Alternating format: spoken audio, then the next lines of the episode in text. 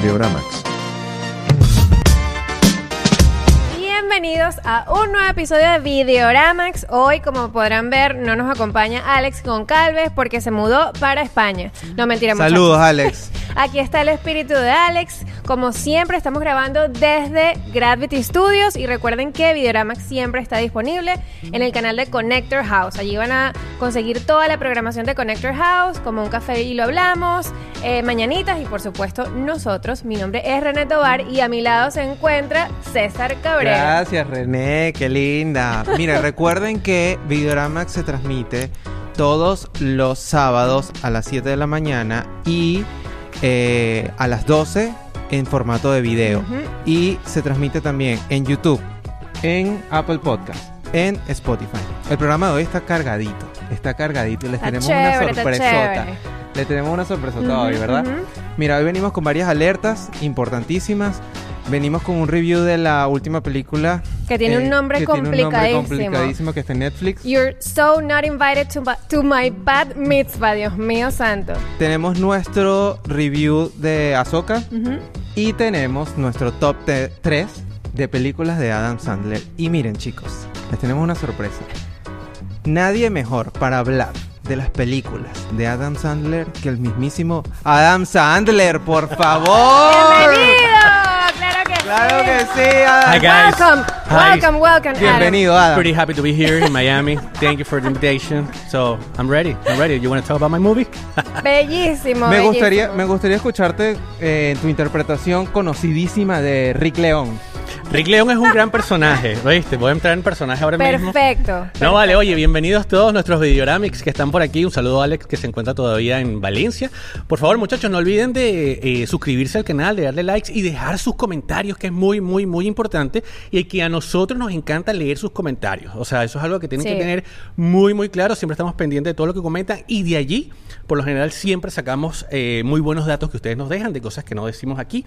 Y tenemos que comenzar también dando un saludo a nuestra gente de Gravity. ¿No tienen cámara los muchachos hoy? No, No hay cámara hoy. Están en huelga, están- no en pasa huelga. nada, ellos están aquí en espíritu. Así que. bueno, vamos a comenzar. Tenemos un muy buen programa. Comencemos entonces con las alertas. Ajá, la verdad. ok. Qui- Yo, yo quiero empezar ¿Quieres con mi empezar tú? alerta. Dale, A ver, ¿qué trajiste? Está jugosa, mi A ver, está a divertida y tiene chismecito. Ok. Tiene chismecito. Esa me gusta. Como bien saben, nuestra Taylor Swift, nuestra Taylor, está haciendo una gira súper exitosísima. Coño, no me digas eso. porque es que Súper. no puedo ir, man. Sí, no tengo entrada. Todos aquí tenemos FOMO de no un ir al peo, concierto, sí. ¿no? Sí. Pero no solo eso, sino que Taylor Swift decidió, no además, no le bastó con tener una super gira. Lanzarse a presidente. que- Bueno, está casi. O sea, está está, a está esto. esto, está esto. Yo votaría por y ella, gana. pero- yo, pero voto, rapidito, yo votaría también por rapidito. ella. Su- ¿Cómo es? Swiftie, ¿Cómo es? Swifties, Swiftie, los Swifties. Swiftie Forever. Pero no solo le bastó con eso, sino que también, chicos, va a lanzar el tour en cines. Claro. En cines va, va a lanzar el tour para la gente como nosotros, Ajá. que no la vamos a poder ver en vivo. El chismecito es que, bueno, ajá, no solo que fue un éxito en la preventa, que ya superó inclusive a. Spider-Man. Imagina, eh, Spider-Man, ¿Cuál? la, la última Spider-Man, No Way Home, Ok. la superó en la preventa. Mierda. No solo es, bueno, el poder de Taylor Swift, sino que tam- ahora el chisme que les traigo es que los estudios están molestos con ella porque decidió, en Coño, lugar, en lugar de buscarlo a ella, a los estudios para promocionar y para lanzar la película.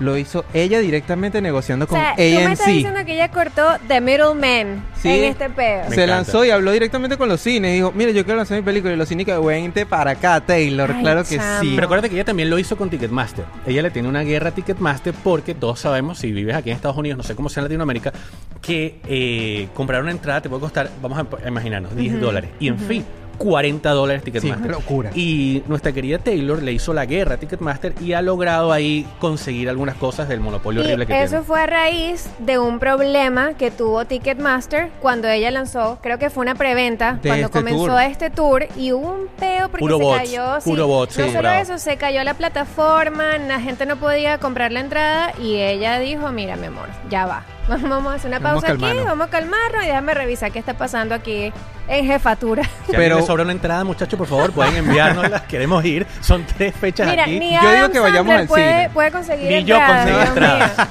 Pero yo sí digo que vayamos al cine a verla. Si no la vamos a ver en 100%. vivo, vamos a Sí, verla. total. 100%, 100%. Pero, eh, bueno, nada, los estudios están molestos con ella porque literalmente no los llamaron a ellos y ella fue directamente y negoció con Me gusta. Me gusta. Bueno, ¿Qué les Si parece? lo puede hacer, ¿por qué no? Claro, el poder de. Taylor. Qué Mira, yo, increíble. ten- yo tengo una alerta de la semana pasada. A ver. Está tan nuevo, pero lo traía y creo que es importante que lo comentemos porque es una alerta canon de Videoramax. Y es que. Uy, ver. nuestra querida serie de Idol fue cancelada Ay. para la segunda temporada, muchachos. Qué no hay. lástima. Oye, vale. Los yo- gerentes nos escucharon. Ya va, yo no me, me estoy, me estoy enterando. Sea, ¿No sabía? Eh, no, no, no. Canceladita. Y además que no lo veía venir, chico. En verdad. Una esto- sorpresa. Coño, César, mí- no seas hipócrita. Tanta mierda de Idol aquí. No, Esto de para mí es una sorpresa. Es que, o sea, yo creo que de verdad solamente conocemos a una persona que le gustó esta serie. Es, es la única persona a quien he escuchado dar buenos comentarios. Saludos a nuestro amigo Liu. Está Saludos. Eliu. Está bien. Este, bueno, nada, fue cancelada. Eh, la verdad, a mí no me, me da absolutamente lo mismo porque creo que es un horario prime time que podemos utilizar en algo que sea un poco En más algo claro que eh, sirva. entretenido. Pero bueno, adiós, sorry, The Weeknd. No lo lograste, bye. Wiki. Mira, yo tengo aquí una alerta, pues obviamente tiene que ser de Star Wars. Sí, si me gusta. están sí. viendo Ahsoka, el episodio 5 de Ahsoka va a tener screenings especiales en diferentes salas de cine de Estados Unidos. Coño, yo leí eso y no lo entendí. Sí, mira, es- esto Ajá. es grande, esto es grande, porque esto es el Mid-Season Celebration. Entonces ya el episodio 5 ya estamos a la mitad de la carrera. Entonces el señor Dave Filoni y el señor Disney decidieron... Mr. Disney. Mr. Disney decidieron hacer estos screenings especiales en ciudades grandes. Miami no lo logró, muchachos, lo siento, no, ya revisé, no Sí, hay. no. Este episodio se va a estrenar el 12 de septiembre a las 9 de la noche en Miami. Ok. Y esta gente va a poder ver ese episodio una hora antes de que salga en salas de cine. Así que si están en una de las ciudades, eh, ¿cómo se llama? Más importante, Eh, sí. pues claramente más importante para. Disney. Bendecidas. Pueden meterse en el website de Star Wars y van a estar eh, haciendo este screening en Los Ángeles, New York, Seattle, Boston, Orlando y otras más. Así que eh, ey, me parece súper bueno y, Y- y nada más estoy pensando en lo épico que va a ser ese episodio, muchachos. Esto es es- lo que yo iba a preguntar. O sea, eh, ¿estaríamos esperando algo increíble en este episodio Mira, para que hayan elegido? ¿O simplemente sí. por ser mid-season? No, yo creo que va a ser va a ser una locura de lo épico porque Ay. mira, mira lo que está diciendo René, es- esto es grande. Más que el pasado. Nunca nunca Guárdate, guárdate para Disney- el final. En la historia de Disney Plus ha habido un screening de una serie en los cines. Es primera vez que Y además, esto, que sepa. ajá, y además ni siquiera es que así la final, el final de temporada ni nada, es la mitad.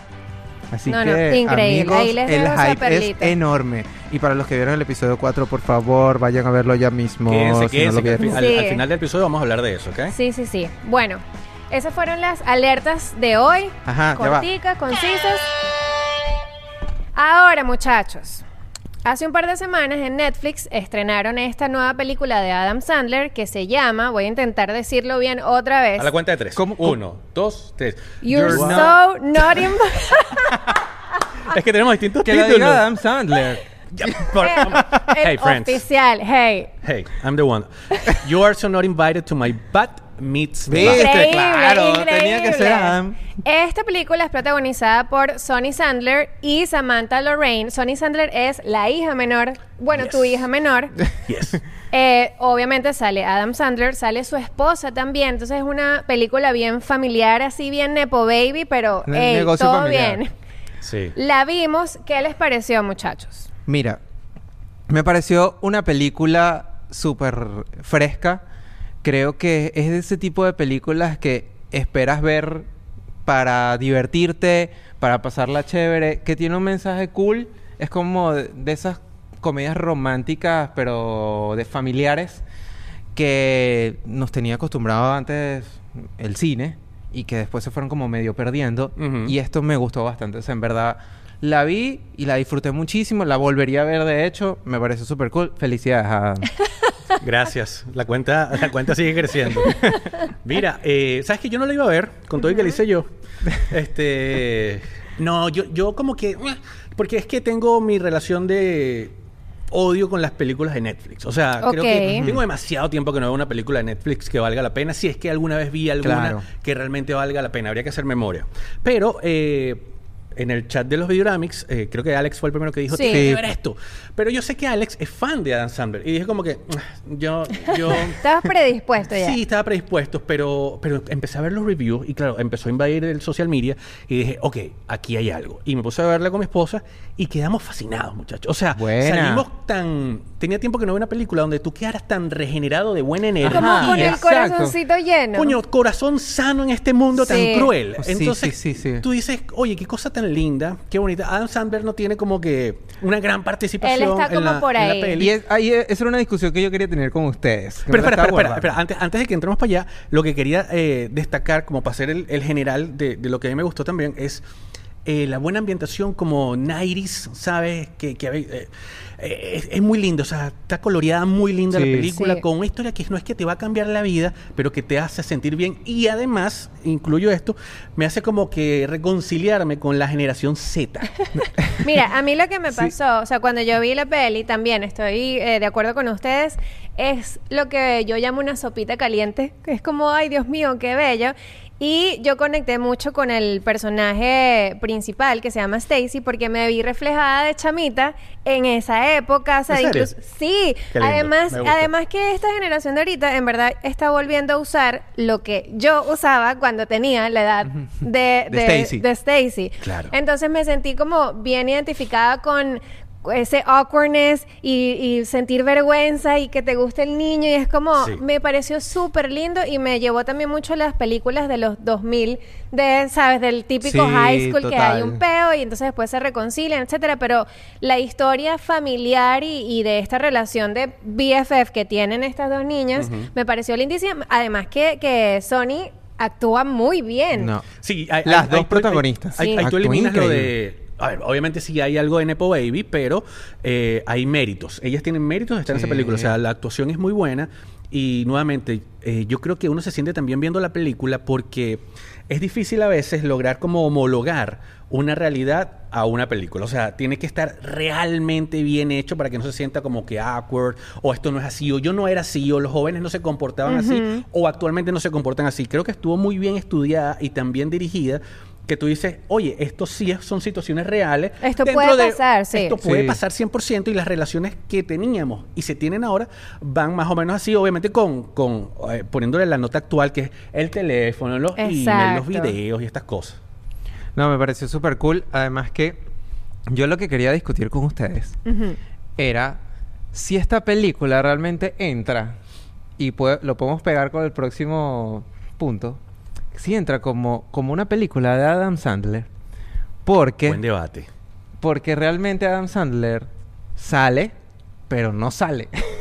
no sé Sí. si me explico. Sí, ¿Será sí, que sí. por eso es buena? Ay, ay, ajá. Ponte polémico, ponte Ay, polémico. ajá. Pero, ojo, eh, yo me imagino que también él dentro de ese contrato que firmó con Netflix de hacer como no sé cuántas películas, como cinco o seis películas, eh, esta es una que dijo y que mira, ya no, yo no quiero actuar más, chicos. Entonces metió a la familia y le dijo y que, que actúen ustedes ahí también y, y- y ayúdenme, ayúdenme porque tengo que cumplir con todas estas películas. Creo- Pero al final la película es increíble, es muy buena, eh, pero no sé si es una película de Adam Sandler realmente. Yo creo que también la venden así porque ese nombre llama. O sea, no es lo mismo que tú Mm. pongas ahí Sonny Sandler y esta Sí. otra niña, no me acuerdo cómo se llama, a que pongas que es una película de Adam Sandler. Claro. Así aparezca en pantalla que sí, no sé, dos minutos en toda la película, no importa. Pero es que igual el nombre, ah, lo que me pasó a mí en la experiencia, cuando yo la vi en mi catálogo de Netflix, eh, no me llama mucho la atención. Aunque sí hubo que me, algo catch, porque a mí particularmente me atrae mucho, y eso ya lo hablaremos después cuando hagamos el review de Adam Sandler, las películas de temática judía. A mí la cultura judía me llama inmensamente la atención. No sé por qué, quizás en alguna otra vida fui judío o no lo sé, pero me gusta muchísimo. Sin embargo, el título no me pareció como súper cheesy. "Eh, Esto no va a estar bueno. Pero sí creo que no la veo eh, tanto como una película de Adam Sandler. Que, eh, ojo, Sí. las películas de Adam Sandler están calificadas como películas de Adam Sandler. O sea, eso es Sí, un género, una categoría, es un un género que ajá. existe. ¿La metería yo? Mm, yo no. Yo Eh, no, no sé ustedes. Ahí es donde está el debate, Sí, porque sí. justamente me pasó lo mismo. ¿Tú, como- pon- ¿Tú sí la pones? No, yo no la pongo tampoco. Sí. O sea, es que su tiempo en pantalla es tan cortito y el mood de la película se despega tanto de lo que normalmente hace él que yo siento que es como Sí. que si usaron el nombre como para darle un push a la película, pero O es una familia de Sandler. Y ya. Entonces, porque es la familia, pues. Sí, No hay muchos códigos de película de Adam Sandler, creo que en esta película. Sí, no. Pero, pero ojo, aunque tenga una participación muy pequeña, cuando participa, lo hace directo, se lo hace bien. Sí, Sí. sí, y sí, sí. eh, al final la película, en su, en su contexto general, o en, en- en todo el discurso que tiene, es brutal. Me ay encanta. no, y O el sea, cierre es bellísimo, en Vayan a verla, vayan a verla. Una, una película dominguera. do- En un dominguito que dicen, ay, estoy relajado, déjame hacer, no sé, unos pequeños y me siento a ver la película. Esto es una buena película y, para ver. y de eso que está diciendo Rick, que las últimas películas de Netflix ya están como gastadas, ya es como, esa viene como a dar un, un Sí, una- como espaldarazo. ajá, un espaldarazo como que, ah, coño, sí se puede hacer películas, Netflix sí puede hacer películas buenas. Sí, la verdad es que sí. Pero buena película. ¿Le, le- le- ¿Hacemos ¿Cuántos? puntuación? Claro, Claro, ¿cuántos ¿cuántos casetes? ¿Cuántos videocassettes le damos? damos? René, tú primero. Las ok, damas primero siempre. yo le voy a dar, son cinco, ¿no? Cinco, Ahora oficialmente. cinco. Cinco Betamax. Ah, yo le voy a dar cinco. Ok. Sí. Oye, vale. Yo le voy a dar cinco porque es que es lo que esperaba de esa película y no, no es una película, es como, ¡Ah! Dios mío, qué Me compleja. No, cinco. Me gusta. Está bien, yo le voy a dar un 4. Me parece que cumple con todo, te divierte, te entretiene, pasas un rato chévere, eh, te emociona en algunos puntos, te pone inclusive, te estresa en, algo, en otros puntos, así que un 4 sólido. Ok. Yo estoy con César. Yo también le voy a dar un 4. Creo que es una película que, nuevamente, el, uno de los grandes valores que tuvo para mí fue como acercarme un poco a los Gen Z y entender- entenderlos un poco en el contexto que Lo ellos que están estaban. haciendo los pavos Lo hoy que en viven. día. los pavitos, lo que están haciendo los pavitos, eh, y, y está bien, está bien tratado. O sea, que tiene valores muy lindos, los valores familiares están Sí. bien puestecitos, te ríes, tiene diversión, tiene sus, por supuesto, como toda buena película, va arriba o abajo. Y nada, véanla, de verdad, está buena, está Sí, muy cool. Los que, si la ven, porfa escríbanos, déjenlo en los comentarios qué Eso. opinan, cuántos videocassettes le dan, le ponen los emojis ahí, cuántos le dan. Eso. Y nos avisan. Y bueno, está disponible en Netflix. Ahí la pueden ver. Y si tienen otra peliculita chévere para ver como esa, mándenla y después le hacemos review aquí. Eso, Eso. me Muy gusta. bien. Y antes de seguir con más videodramas, les quiero recordar que este espacio llega gracias a Theater Ear, la única aplicación que te permite escuchar en español las películas en los cines de Estados Unidos. Es muy sencillo descargar la aplicación, eh, te suscribes ahí eh, cuando llegues al cine, lo que haces es descargar la pista y llevarte tus audífonos y de esa manera puedes escuchar en los cines de Estados Unidos completamente en español. Es una maravilla, aparte un par de truquitos que te quiero dar. Si necesitas ir al baño o quieres comprar un poco más de palomitas o cotufas, puedes seguir escuchando la película porque está geolocalizado, entonces no te pierdes de mucho. Es una buena manera para aquellas personas que no dominen tanto el inglés o haya películas que prefieran escucharla en español. Completamente gratis, Theater Ear, la mejor manera de escuchar las películas en español en Estados Unidos. También Videorama llega gracias a Amor Discos. Si tú eres fanático como yo de la música y de los vinilos, tienes que usar esta nueva página donde de una manera eh, curada con expertos en música y amantes en la música, tú puedes tener todos los discos que quieras. Música nueva, música clásica, todo lo puedes tener en Mordiscos. Yo tengo un link donde ustedes pueden acceder y tener un 10% de descuento en su pedido. Lo consiguen acá en la descripción. Y bueno, nada, escuchar buena musiquita gracias a Mor Discos. Ok. Ahora, la otra parte del programa. Está conectada, además, con Siguiendo el- en la temática del invitado de hoy. Trajimos nuestro top 3 de películas de Adam Sandler, porque como Rick está diciendo, Adam Sandler es su propio género, es como el guaco de las películas de Hollywood. Me gusta, me gusta. Entonces, vamos a cada uno decir el top 3 de, de películas. Si quieres, empiezas tú. Yo- Ok. Una, una pregunta antes, Ajá. tengo una preguntita. Antes de que entremos con el top, Ok. ¿qué opinan ustedes de Adam Sandler? O sea, cuando ustedes le mencionan a Adam Sandler, ¿qué, qué viene a su Ajá, emocionalidad? O sea, bu- ¿qué- qué buena pregunta, Adam. Porque yo creo que hay que partir de allí para saber si ustedes me quieren o no. Buena pregunta, Adam. Mira, Adam Sandler es un personaje, eh, no sé cómo describirlo, como diferente en el cine. Ajá. Porque así como es un género, las películas de él, él como actor es enigmático. Para mí es como enigmático. Es como un personaje que tú no sabes de él normalmente en su día a día, qué hace. Sabes más hasta de Keanu Reeves que de él. Y además, Es verdad. eh, él no es que es un super actor. Y además, pero si nos ha, sí Pero nos ha ha dado lanzado unas películas, ajá, sorpresitas. pero nos ha dado Sí. unas buenas películas. Entonces tú dices, ya va, ¿quién es este tipo? es como que un tipo que es un vecino tuyo, que resulta que el tipo hace Que buen, que todo lo que hace lo hace bien, Sí. pues. Que, que lo ves ahí que se asoma en la puerta, no lo entiendes muy bien, te cae bien de ratos y otro, ra- y otro rato es como medio awkward. Así Ajá, que, ¿y este exacto. tipo qué está haciendo? Pero cuando le cuando hicimos la investigación para este episodio, que vimos el- la filmografía y todo el tema. Coño, tiene varias películas y, va- y no, no, no, no cualquier película, varios pues tiene varios palazos. Que también es debatible por la cantidad de películas que tiene, coño, de, de, de 10.000 Alguna- que ha hecho. alguna Ah, bueno, Tres le pues. salen bien, el Bueno, bueno, bueno. Ajá, pero ¿a, a ti qué te parece? A mí me cae bien, o sea, yo siento que es como de estos señores que es simpático, Mm. pero que cuando te tiene que decir una vaina en tu cara sin filtro te la Sí, dice. Entonces, claro. ese- esa vibra de que le sabe a culo, eh, como el, el- el- esa vibra de Hollywood, que incluso eh, ahorita, hace nada que tuvo la, la parte 2 de la película que tiene con Jennifer Aniston, no me acuerdo cómo se llama. Murder Mystery. Ajá. Two, eh, fueron a una alfombra roja y ella se fue bellísima, toda increíble, y el carajo se llevó que sí, con una guayabera, Sí. Y ella le decía como, ¿pero qué estás haciendo? Sí. Y le dije, bueno, ya, yo me Bueno, mira cómo pues. vino para el episodio de hoy y le dijimos así que se viniera más de set. Yo vine de gala, ustedes no lo entienden, yo ustedes que no saben de fashion. Mira, a mí me pasa con Adam Sandler que lo primero que viene a mi mente es las películas son una mierda. Es lo primero que viene a mi Oh, mente. Dios lo mío. primero, cuidado. Alex, tápate los oídos aquí o en sea, es esta como parte. que no, esas películas son de mierda. Yo creo que hay un efecto Mandela con él.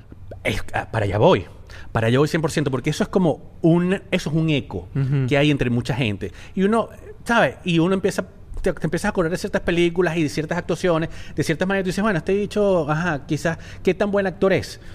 Pero cuando tú pelas un poco esa cebolla, Sí. te das cuenta y quitas esa primera capa que este tipo es genial. O sea, este tipo ha vendido 2 mil millones de dólares en películas. Sí. Ha creado su propio género. Se viste como le da la gana y eh, siempre está codiado de excelentes actores y todos, todo el mundo lo ama. O sea, todo el mundo Ya quiere va, a Adam Sandler un, muchísimo. un datico súper bello de Adam Sandler que estuvimos leyendo la semana pasada, que es que desde que Jennifer Aniston habló de su problema de fertilidad, él y su esposa le mandan flores todos los días de las madres, muchachos. Sí, lo leí. Sí, Qué cosa tan bella. Sí. No, no, no. Entonces, ese estigma, yo creo que pa- para empezar a hacer este top, hay que quitarnos ese estigma y entender que Adam Sandler es un tipo exitoso en un género Sí. particular de Claro. películas de comedia. Sí, total.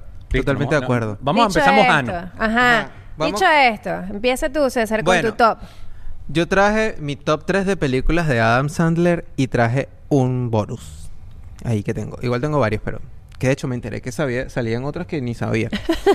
Es que, es que tiene un coñazo de Sí, películas. sí, sí. muchísimas. Sí. Ajá, la primera, la primera, la película sí que digo Adam Sandler, la primera que se me viene así que me encantó, Click. Click, Click para mí es la mejor película de Adam Sandler.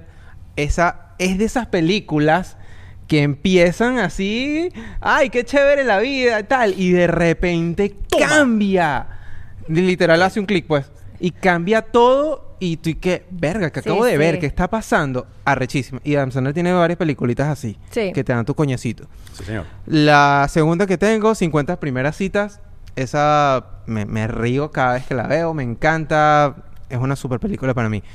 Eh, la Yo creo que esa muchísimo. película ha servido como eh, de patrón para muchas otras películas que hacen más o menos lo mismo, ¿sabes? Esa idea repetitiva de volver y volver. Sí. Yo creo que muchas películas, o sea, no voy a decir que Adam Sandler lo, inventó, pero sí, sí quedó como muy en la memoria del mainstream esa película y de ahí como que surgieron muchas que eh, hacían como que este mismo juego de, de recordar, olvidar, recordar, olvidar y volver a vivir el día, Claro, etcétera, te etcétera. memoria Buena y peli. Y de tercero tengo Anger Management. Que Ah, también con me- Jack Nicholson. Ajá, que también me parece una super película, la disfruté muchísimo y es esas películas que también son como de la cultura pop, se te quedan frases que pasan en la película, se te quedan situaciones, las compartes con amigos, entonces me, me encantan esas. La, el, el bonus que traje es Murder Mystery, que es de las últimas que hizo. Ah, esa estuvo La- divertida, Y en verdad es esa película que tú dices, coño, está cool, la pasé chévere. Chill, ajá, Rick. Mira, Rick. Sandler. Rick Eh. Sabes que buscando datos, ya que estábamos hablando de las películas, la cantidad.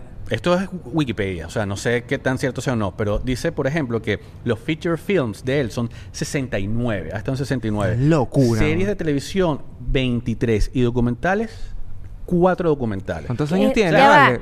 Este tipo tiene la mitad de su vida ¿Saben, ¿saben un en series de televisión? Yo no, no se me viene ninguna a la mente con, con Adam Sandler o que él haya salido en alguna serie. Buen datico para buscar Hay que ahí. buscarlo. Y bueno, fíjate que dice 23. Ojo, a lo mejor son cambios y cosas así, no necesariamente que él era eh, Invitado especial, una cosa así. Mira, ajá, Ajá. eh, mi top 3. yo traté de irme como que no tanto por comedia, porque no siento que sea el actor que hace las comedias que a mí más me gusten. Lo que no, lo que no significa que es que no me gusten las comedias, De algunas de sus comedias, solo que no es mi favorito. Pero me gusta mucho cuando él rompe ese molde y hace como otro tipo de películas más serias. Y en específico, cuando uno tienen que ver con la cultura judía, porque les estaba comentando que siempre a nivel de consumir contenido me, me parece fascinante esa cultura, o sea, consumo mucho eso. Obviamente él asociado es judío, etcétera, etcétera, y eh, representa muy bien su cultura en las películas. Pero además, a Adam Sandler también le gusta mucho el deporte. Entonces, Mm, hace- sí. tiene muy buenas películas que están asociadas con el deporte. Entonces, mi, eh, mi número uno eh, que voy a traer es eh, Diamante en Bruto o Uncut, Uncut Gems, Gems. Uncut Gems, ajá. del Ajá. 2019. Ahí sí yo te digo, yo creo que este tipo, a veces que cuando uno dice, nuevamente, eh, efecto Mandela, ah, ese es un actor de mierda, que él es, es malo. No, vean Unc- eh, Uncut Gems y él estuvo además nominado a muchos premios, no sé si los ganó finalmente, pero su actuación es muy, muy, muy buena. O sea, el rush de la película, la tensión que hay, porque además es muy clásico de los judíos en New York que se dedican a la joyería, etcétera, etcétera, está bueno. Creo que con, con eso también recuerdo que el año eh, que salió, la temporada de premios, sí hubo como un medio revuelo porque la industria estaba como molesta de que no lo habían nominado a los Oscars porque, o sea, era como el nivel que había hecho en esa película, Sí. que por cierto no, no la he visto, había buena. sido nivel Oscar y no lo nominaron. El, el final es... quedas loco. Está muy buena. La segunda que les traigo eh, se llama Hustle o la tradujeron como Garra. Es del 2022 y es de Netflix. Y cuenta la historia de Juancho Hernán Gómez. Él actúa como un jugador de básquet eh, que todavía no ha llegado a la NBA. O sea, es... eh, rookie y en este caso eh, Adam Sandler básicamente es como un scout y lo encuentra en España un chamo como de muy pocos recursos, pero con un talento maestro para el básquet, que a mí me encanta como deporte, se lo trae y bueno, digamos que lo ayuda a que su carrera crezca, está súper, súper buena. No es una película de comedia, más bien tiene como un efecto drama bien importante, pero yo se las recomiendo. Hustle, está en. Netflix. Y aquí yo la vi difícil porque tengo por un lado a esta que es Happy Gilmore. ¿Se acuerdan que ¿Cuál es esa? A Happy ver. Gilmore es del 96 y es él era un jugador de hockey. Ok. Eh, semiprofesional y eh, a su mamá le embargan la casa. Entonces él tiene que buscar dinero para eh, recuperar la casa de su mamá. Y como jugador de hockey no lo estaba logrando. Pero alguien se dio cuenta que el swing que tenía jugando hockey era rechísimo. Y entonces él decía, pero tú, deberías jugar golf. y se lo llevan a jugar golf. Y el Ok. swing de él, el- lo, la- lo gracioso es que él golpea la pelota de golf no como un jugador de golf, sino como un jugador de hockey y agarra vuelo y le pega esa mierda durísimo. y obviamente eh, tiene el mood de un jugador de hockey que son todos violentos y el PGA en golf es la vaina más caballerosa que hay y está súper buena. Y mi bonus, no sé si lo vamos a decir bonus al final. Sí, o De, No, ya de, de esa película de Adam Sandler que estás comentando ahorita, lo que me, me parece súper cool es que justamente ese tipo de, de premisas es la que definen a Adam Sandler en sus películas. Sí. Ese tipo de historias que Absurdísimas. absurdas y pero simples de contar y cómicas es lo que al final resume Y que el las termina él. contando muy bien. O sea, porque Sí, es una premisa sí. que tú dices, ¿para dónde va esto? Pero las armas súper bien. sí, Sí, Te la sí. crees total. sí, sí. Bueno, ese sería mi top 3 y tengo para ahí un bonus. Ajá, a ver, el Lánzalo, Sí, lánzalo. Mira, mi bonus también está asociado con el deporte, es The Longest Yard y es la historia de... eh, él es un jugador de, de fútbol americano profesional Ok. y cae preso. Entonces se lo llevan a una cárcel y le piden que por favor entrene al equipo de fútbol Sí, americano sí, sí. de Sí. la cárcel que se va a enfrentar Dios contra mío, sí. los marshals, contra los, de, los, los guardias de la cárcel. Ajá. Ahí actúa con su gran amigo Chris Rock y es una joyita de Ya, película. ya me acordé. Está súper, súper Muy buena. buena, muy buena. Ok, yo voy con A el mío. cuéntanos, René, tu top 3 de películas de Adam Sandler. Yo tengo, yo sí me fui por eh, comedia 100%. Click también la tengo de, de primera. Ven, 2006 eh, salió esa película. Además que la esposa ahí de Adam Sandler es Kate Beckinsale. o sea, por favor, Por favor. Y este, de esta película, como estaba diciendo César, a mí lo que me, me gustó mucho es que comienza como esta historia de este tipo que está súper ocupado con su trabajo, tiene una familia grande, está como ladillado, se le daña su control y va a comprar un control remoto. Como, mira, no, esta vaina no me sirve, y le dan este control que literalmente puede controlar todo, lo que tiene alrededor. Y él empieza a hacer skip o mute o cosas como de su. Forward. Ajá, Ajá, de su sí. día. Y el control tiene como machine learning, se podría decir, y va como adaptándose a lo que él este, se supone que no quiere ver o que no tiene interés de ver en su vida. Y al final la película, muchachos, nos No, da un mm. coñazo que es como... emocional duro. O sea, deprimidos todos así, me encanta Click. De segunda Buena tengo eh, Big Daddy o Un Papá Genial. Yo la, Ajá. ¿Sabes que Yo la quería poner, pero dije, ajá, me fui por lo otro. Esa película es buenísima. Eh, o Sí, sea, sí. Un Papá Genial es de esas películas que yo siempre digo que yo puedo ver. no o sea, todas las veces que la, Sí. que la pongan, así que me, la me la tropiece, la voy a ver. Me parece una genialidad. Además, ahí sale el niño que sale, es, eh, los gemelos Cole y Dylan Sprouse, que ahorita uno de ellos terminó Riverdale. Sí. Eh, y es una belleza. Además, también es esta comedia absurda en el que él termina adoptando a este niño porque quería como lucirse con la novia. Al final, la novia lo dejó para el carajo y él se quedó con el niño y hacen un bond arrechísimo y te rompen el corazón también. O sea, Sí. es como siempre terminas como, Dios mío, pero Adam, ¿por qué Sí, me estás sí, Siempre te lanza la esto?" Ted Lasso, que en verdad Ted Lasso lo que te lanza realmente es el Adam Sandler. es verdad. Ey, para pensar, verdad. Para pensar. Y la tercera, 50 primeras citas también. Sí, amo, 50 primeras amo citas, 50 eh. primeras citas, además que tiene unos personajes loquísimos. Sí. Hay un carajo que creo que es que tiene como un ojo de, de palo, no sé, no me acuerdo. Es muy cómica y al final también te meten este, todo este tema sentimental de, de que él se toma el tiempo de grabarle este Sí. video todos los días a ella. Es como, Dios mío santo, qué, qué cosa tan bellísima. Y Muy linda. de bonus tengo Ajá. una, que esto siento que es como un deep cut, que se llama eh, Bedtime Stories, que es con Carrie. Russell. What? Bed- Bedtime Story es esta historia. Él tiene eh, una familia y él empieza a contarles cuentos a los niños en la noche para dormirlos y resulta que pasa algo, no recuerdo muy bien, que hace que esas historias se empiecen a manifestar en el mundo real. Entonces es como que él le empieza a, contar una historia a sus niños antes de dormir de, bueno, y llegó, eh, no sé, Rick y sacó un montón de caramelos y de repente empezó a llover caramelos. Ajá. Y él como, ajá, se acuestan a dormir y al día siguiente en el- la vaina del, del weather dice que va a llover caramelos. Entonces como Me que todas las noches What? van contando historias eh, a los niños para dormir y esas historias se manifiestan en el mundo real. es súper bonita. Cuentos que no son cuentos en español. Ajá, en español, cuentos que no son... Es súper bonita, es una película fresca. ¿De, de hace cuánto es, más o menos? ¿Qué año, qué año es? Es de el 2008. Oye, mira, Ah, está mira. Russell Brand. Ajá. Ajá, Teresa Palmer, Katie Russell. Sí. Oye, qué Está buena. súper bonita. Si no la han visto Bedtime y la quieren pasar Stories. bien un ratico, ese es mi top y mi bonus Oye, de vale. películas de Adam Sandler. Nuevamente, lo absurdo. sí, en esa resumen, premisa. aquí Adam Sandler El juega con lo sandlerazo, absurdo. le dicen por ahí. El Te lanza el sandlerazo. ¿Cuál es tu bonus? Chess. No, yo lo había Ya, dicho, ya yo lo lo dijo. dicho. Ey, por Murder allá. Mystery, eh, la uno, no vi la segunda. A mí me divirtió Murder Mystery. La Ajá. de, la de Con Jennifer Aniston, Ay, sí. yo lo dije. ¿En serio? Ay, me gustó tan poquito. Sí, tiene, tiene, tiene, el- Ay, es el estilo de película que odiarías, es verdad. Coño, es el estilo de tan película. gaforeta. Me Sí, pareció a el- mí.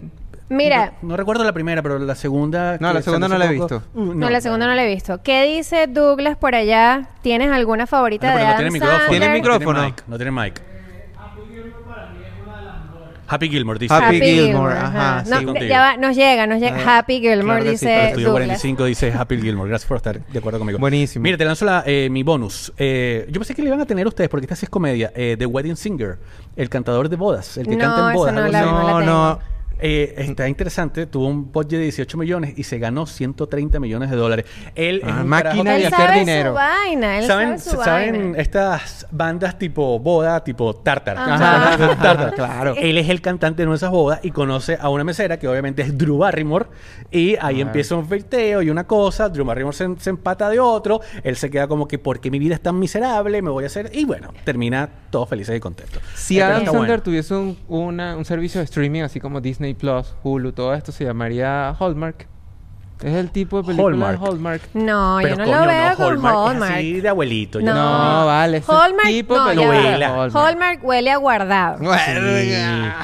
No, no, no. estoy- Huele no a guardado. Yo creo que sí. No estoy Ojo, ahí. no como novela ahí. de abuelo, así como. ¿Se acuerdan de Falcon Crest? Que todo pasa en Navidad. La, la isla de. la- ¿Cómo es la F- Fantasy Island? Una Sí. vaina así. Ahí, Sí, sí. Eso no, y, y No. todas las películas pasan en Navidad. Entonces, Bueno, es verdad. eh, todos tienen rojo y verde. Es como vestuario. No, no, eso huele a guardado. Yo creo que la moraleja con Adam Sandler es que hay que darle una oportunidad con el corazón abierto. Sí. Hay que de verdad Sí. hacer cosas interesantes y que es un tipo con dentro de lo que él hace con talento. Porque a veces si, si nos ponemos filosóficos, tú dices así como, ¿de qué sirve ser el mejor en lo que todo el mundo hace o tiene más valor ser el mejor en lo que solamente tú sabes hacer? Nadie puede hacer Sí. una película de Adam Sandler. Nadie, nadie. Y además, ¿sabes? Ni huevón que fuera, tiene su propia casa productora, que Claro. es Happy Madison. Y Claro. los carajos han hecho, por ahí lo busqué, o sea, la cantidad de películas que tienen es incontable y la filmografía es inmensa y la cantidad de billetes que se han metido no tiene Y sentido. el Y- negocio que tiene con Netflix ahorita. Claro. No, y además ya está metiendo a la familia ahí, ya los está preparando. Sí, para sí, dejar sí, el sí. legado ahí Sandler andando.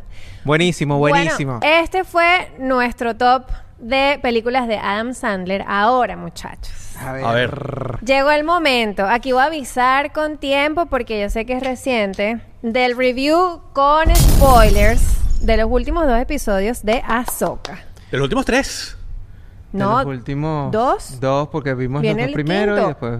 No, espera, ya va. Vamos, y, eh, ellos arrancaron con dos episodios. Ajá, Claro. que los vimos y hicimos ya el review. Hicimos review. Claro. Ah, perdón, yo pensé que lo estabas diciendo como en orden. O sea, vamos con los últimos no, dos. los últimos, últimos dos. dos. Mira, yo de bobo.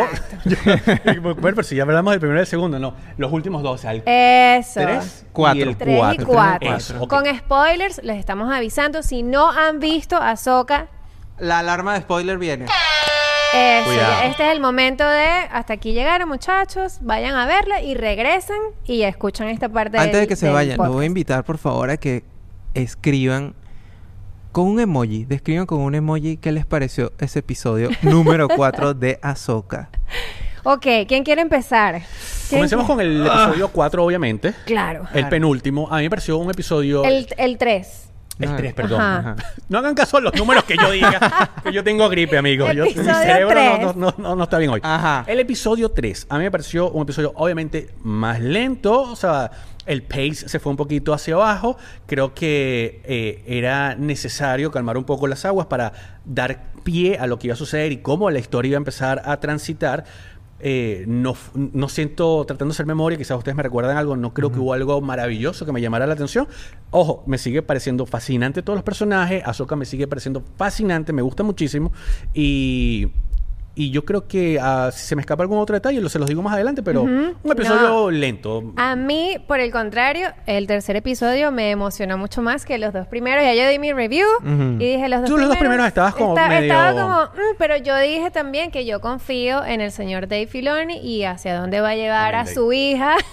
en Filoni confiamos a su hija Soka. Que literalmente es su hija. Sí, y Sí. el tercer episodio a mí me encantó porque aquí finalmente pude ver como más rasgos de la personalidad de Ahsoka que me Ciertamente, encantan. ciertamente. Y De se enfocó más en ella Sí, también. de Sí. sus gestos, de su personalidad, de, de quién es ella como ahora esta maestra, porque ya ahora sí tiene su aprendiz. Su Padawan. Exacto, Su su Padawan. Y me encantó además que vimos a en el espacio partiendo una nave con, con, Ah, con coño, el se me había olvidado sable. esa escena, Con gracias. O sea. Qué buena estuvo, qué buena. no, estuvo sí. increíble el tercer episodio. Retiro Sí. todo lo dicho, sí me gustó. No, Eh, no, no dije que no me gustara, sino que bueno, ajá, no. estuvo Lo ¿Qué, sentiste tan mal rápido. qué lento. destaco de ese episodio que me encantó?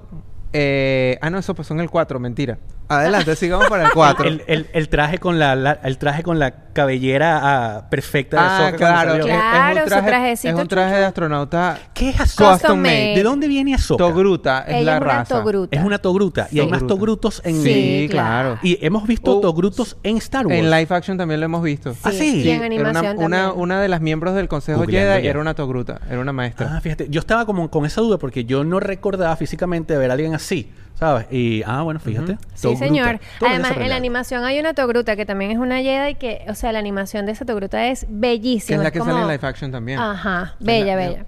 Ahora, el episodio 4. Como vieron, el episodio 3 pasó rápido porque el 4 es el que vale la No, pena. no, no, de, de verdad, de verdad. Vamos por partes, vamos por partes. Vamos por el principio. Vamos por partes. Empecemos por el Ajá. principio. ¿Cómo arranca este episodio?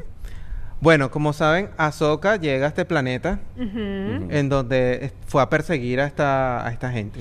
A la bruja. A la, a la bruja y fue a perseguir a, a esta gente que está buscando o descifrando el mapa de la otra galaxia en donde supuestamente está el Grand Admiral, Admiral Thrawn Thrawn. y Ezra. Miller. Yo me quedé que Es, Wait, Ezra what? se jodió a.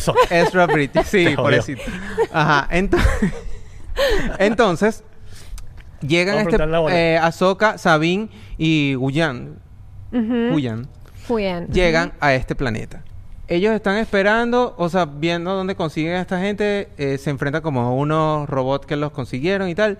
Y en el camino de que Ahsoka y Sabine van a buscar, o se van a encontrar hasta el, al punto donde está A esta buscar el mapa, al buscar el mapa, se dividen ahí. Entonces aquí viene la primera parte. La pelea de sables entre Ahsoka y Marrock, Ujú. que ya voy para allá con las teorías conspirativas, Ok.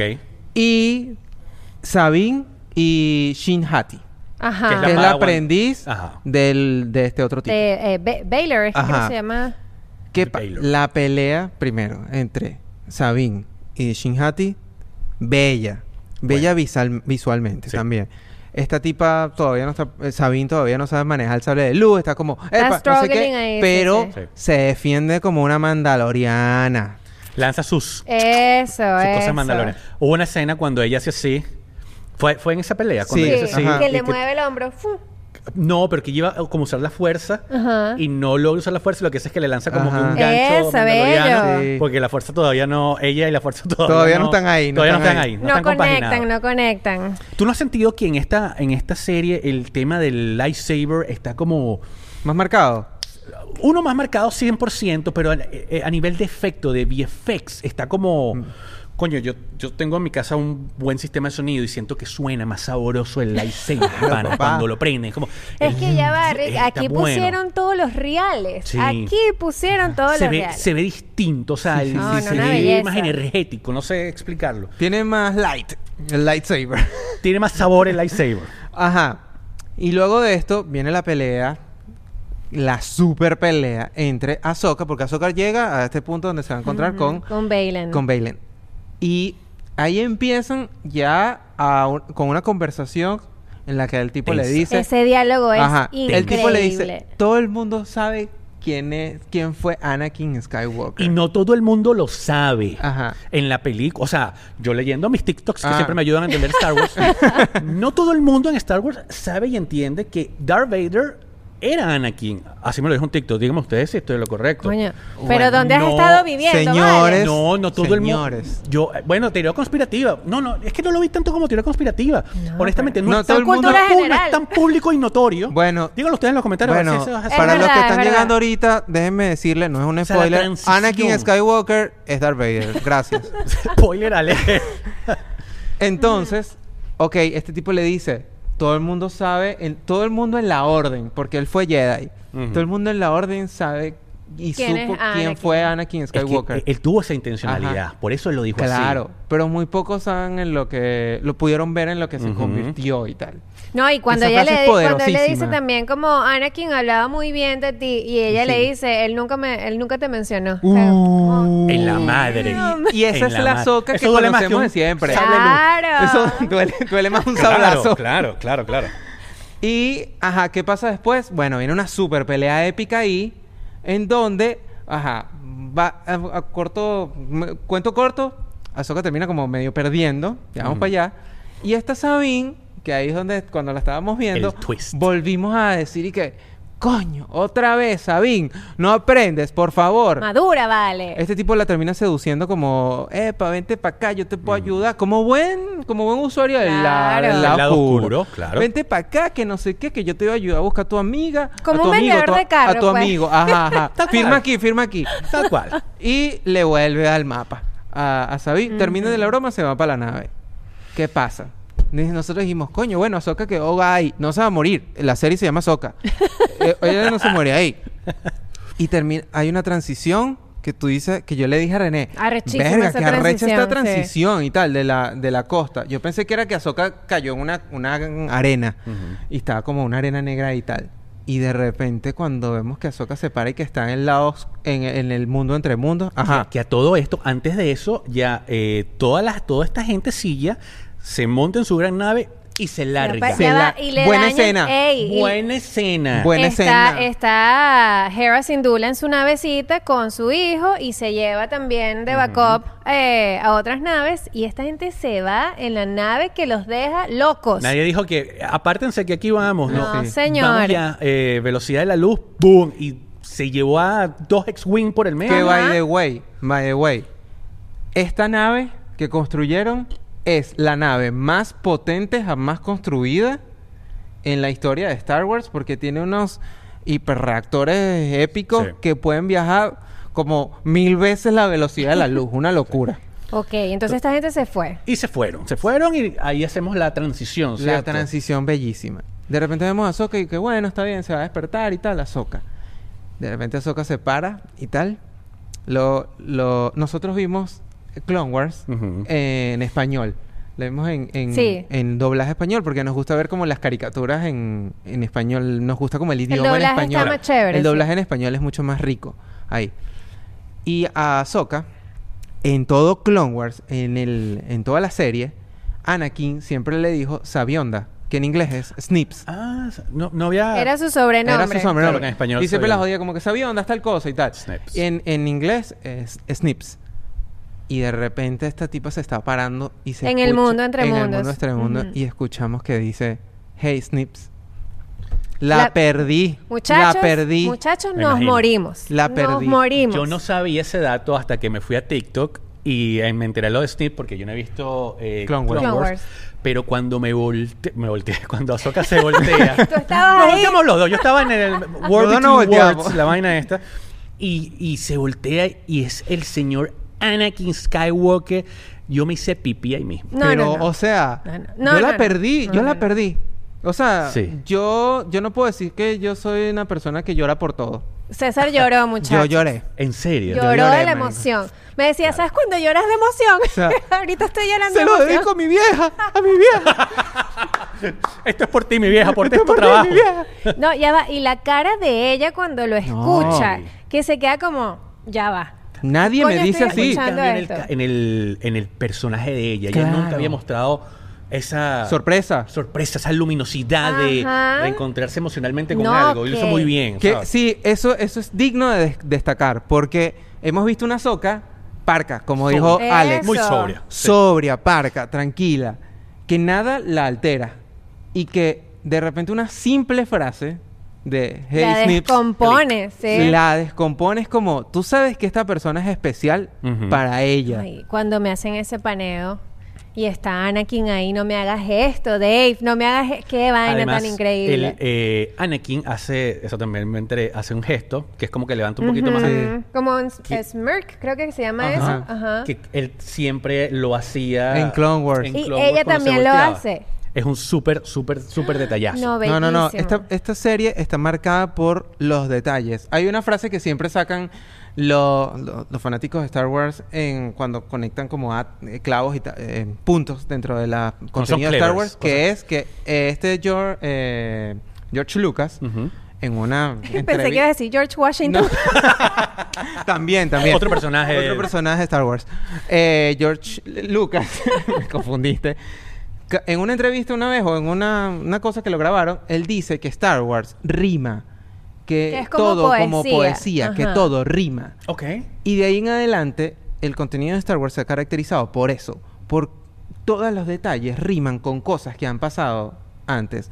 Esta, y por eso les decía a Douglas cuando eh, llegamos aquí al estudio, que se está convirtiendo en mi serie de live action favorita de Star Wars por todos la atención a los detalles que tiene en cada cosa. Cada cosa no está al azar. Las tomas, los diálogos, la forma en la que Tienen un porqué. todo todo hace referencia a otra cosa. Inclusive la toma en cuando Anakin se encuentra con con Ahsoka sí, como ese está desde el de otro cámara. punto de vista cuando nos quedamos en Rebels, en donde se quedó del lado de Vader cuando se encontró con ella. Y a Oh. su vez está conectado ese a otro cuando ella se fue de la Orden Jedi en Clone Wars. O sea, todo, todo conecta. A mí me pasó que cuando vi a Anakin, literalmente fue como que, mierda, ¿qué está pasando aquí? Y dije, esto es un CGI. Esto Sí, lo pusieron más joven. Sí. Claro, pero, Sí, sí. pero mi, mi fue como, ¿cómo hicieron esto? ¿Sabes? Fue como, ¿cómo hicieron esto? O sea, evidentemente después vi los créditos y tal, y cómo que se llama el actor, Ah, Hayden. Hayden, Hayden, Hayden eh, Christensen. Hayden Christensen, lo, vi obviamente que estaba allí, pero dije, claro, lo enveje lo, pero lo haces más joven, lo pones como en este mundo, ¿sabes? Él está muerto, se trae como ese brillo particular. Fue como que, oh, nice. Ajá, Sí, ahora, cool. ahora Teorías, el debate, teorías, ajá, el debate está en qué representación de Anakin es esa. Porque en el mundo entre mundos tú puedes entrar vivo, puedes ser un fantasma de la fuerza o puedes ser energía. Entonces es como ¿Quién es ¿qué este nos están poniendo ahí? Ajá. ¿Quién es ese Anakin? Yo me voy a poner deep. Eh, disculpen si se, mm, los que están aquí escuchando y viendo este episodio. Solo me voy a poner un deep por si acaso, porque sé que muchas personas tienen dudas, pues, de ¿qué es eso? ¿A dónde se fueron? ¿Es viajar en el tiempo? ¿Es un multiverso? No es ni viajar en el tiempo ni es un multiverso. Star Wars, si bien si han visto algo de Star Wars, siempre se maneja alrededor de la fuerza. Todo es la fuerza. El mundo entre mundos, para que lo entiendan el- fácilmente, es un espacio en donde se reúne la fuerza, básicamente, en donde está pasando todo en todas partes, en el mismo lugar. Eh, es como la película esta de Everywhere, Everything Exacto. Everywhere All at. Once. Es lo mismo, ese espacio del mundo entre mundos. Y dependiendo de quién entre como a este espacio, se abren distintos portales. Y a este portal nos los había mostrado en Rebels porque Ezra entró y salvó a Ahsoka de la batalla que ella estaba teniendo con Darth Vader. Y claro, ella por ser tan sabia fue como, chévere, pero yo no me puedo ir contigo. Porque eso va a descoñetar eh, Sí. la energía como la, la tenemos ahorita. Y eso fue lo que nos mostraron en ese momento y por eso tampoco en- todavía entendemos qué versión de Anakin es la que nos están mostrando. Mira, yo, yo eh, mi especulación responsable para esto es que este es el Anakin de Clone Wars. Y René tiene, yo para mí, la- lo que yo le dije en ese momento fue a René fue como que, bueno, él se metió, la salvó. René tiene una teoría súper válida, eh, que yo creo que es la que más validez tiene de todas las que he Ajá. escuchado, A ver. A ver. de qué es lo que sucedió. Mira, yo te- o sea, tengo una teoría que, que tiene como Es dos un vertientes. super dick cop, pues, Sí. también. En Clone Wars hay un episodio específico en el que Ahsoka, Anakin y creo que Obi-Wan fue con ellos a, a ese planeta. Ajá. Ellos visitan un planeta en donde está el padre, el hermano y la hermana, que son la representación del lado oscuro, del lado luminoso y el balance. Ok. En ese episodio, eh, el hermano oscuro termina como seduciendo a Ahsoka o hechizándola y Ahsoka por un momento muere. En Muerta- muerta, En muertica. todo ese proceso, Anakin tiene la visión de todo lo que viene y él ve en lo que se va a convertir. O sea, él sabe en ese momento que él se va a convertir en Darth Vader. Wow. Sí, él, él lo supo mucho tiempo antes. Cuando Ahsoka muere, ella siempre queda conectada porque la, la hermana, que es el lado de luz, cede como su energía para salvar a Ahsoka. Y desde ese momento ella tiene como este aura celestial y siempre le acompaña un, Como un búho. búho. Es como un búho, ajá. que representa a la hermana. Entonces por eso ella tiene como este, este Ella es alrededor de, de su personaje. Mi teoría es que o en ese momento que pasó eso en, el- en la línea de tiempo en donde Anakin ve todo esto que va a pasar y en qué se va a convertir, él entra al mundo entre mundos para avisarle a Ahsoka como, marica, todo bien, va a pasar esto, no lo puedes evitar, déjalo ir, porque no hay nada que puedas hacer al respecto, sé que estás sufriendo porque crees que como me abandonaste, yo me fui para allá, Ahí está. no pasa nada, esto es inevitable. Sí, yo me voy a convertir en lo que me voy a convertir, tú dale. Vas a sanar, van a sanar heri- heridas Eso ahí, es. van a cerrar ciclos, se va a cortar la pollina a Soca. y Ajá, y lo otro es que a lo mejor eso, eso es como bien complejo, no sé si es de ese momento, pero sí siento que va a ser un cierre para que ella pueda quitarse ese peso de encima y, y es como, ya está, o sea, lo que pasó, ya pasó, no lo puedes cambiar, no es tu culpa, vete tranquila. Porque además en Star Wars todos la acusan y no necesariamente tienes que Sí. irte para atrás, ¿sabes? Todos la acusan de que ella abandonó a Anakin. Es lo primero que le dicen. Y que eso fue una Ajá. razón fuerte por la que él se haya ido al lado bueno, este tipo se lo dice en la conversación también Sí. cuando te lo abandonaste o te fuiste, abandonaste la orden. o Y algo esa así. jeva está cargando con esa culpa desde ese momento, Sí. pues. Ahora, eh, porque ya, ya estamos cerrando el episodio aquí. Ujú. Que viene para el quinto episodio. Para que lo pongan en salas de cine. O sea, ya sabemos que esta gente se va a ir al otro, a la otra galaxia. Ya sabemos que se va a encontrar con el Grand Admiral. ¿Nos los van a mostrar? ¿Crees tú que nos Sí, mostrar? claro que nos los van a Llegar. mostrar. En el Yo- próximo, en Sí, el nos los próximo. tienen que mostrar. Nos los tienen que mostrar. Uy, sí. Y además que el actor que hace el Grand Admiral, no lo me canso de decirlo, es un súper actorazo. ¿Quién es? Lars Mikkelsen. Míralo. Mikkelsen. Este. Claro.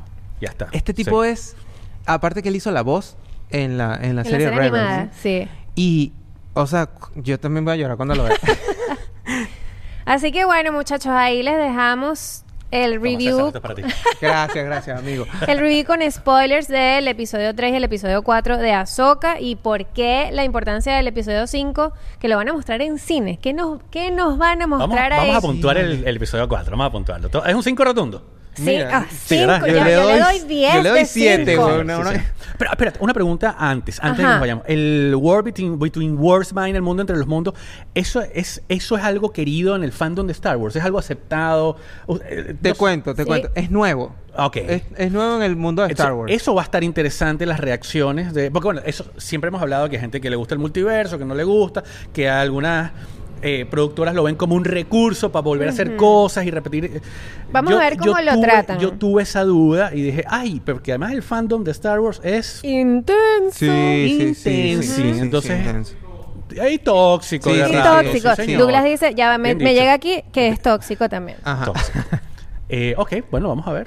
Bueno, muchachos, déjenos ustedes también sus comentarios, qué les pareció el cuarto episodio de Ahsoka. Y este, bueno, yo creo que ya estamos ready por hoy. Alex, Sí. te extrañamos, esperamos que la estés pasando súper bien. Recuerden que esto sale todos los sábados a las 7 en audio y a las 12 del mediodía, hora Miami, en video. Denle suscribirse, déjenos un comentario, una manito arriba, un- todo, el- todo el amor que nos puedan dar ahí y hasta la próxima, Y muchachos. escríbanos, escríbanos que quieren que comentemos en los episodios, qué Eso. temas tienen por ahí y con gusto lo hablamos. Dale like, dale like, dale like, dale Bye, like, bye. dale like.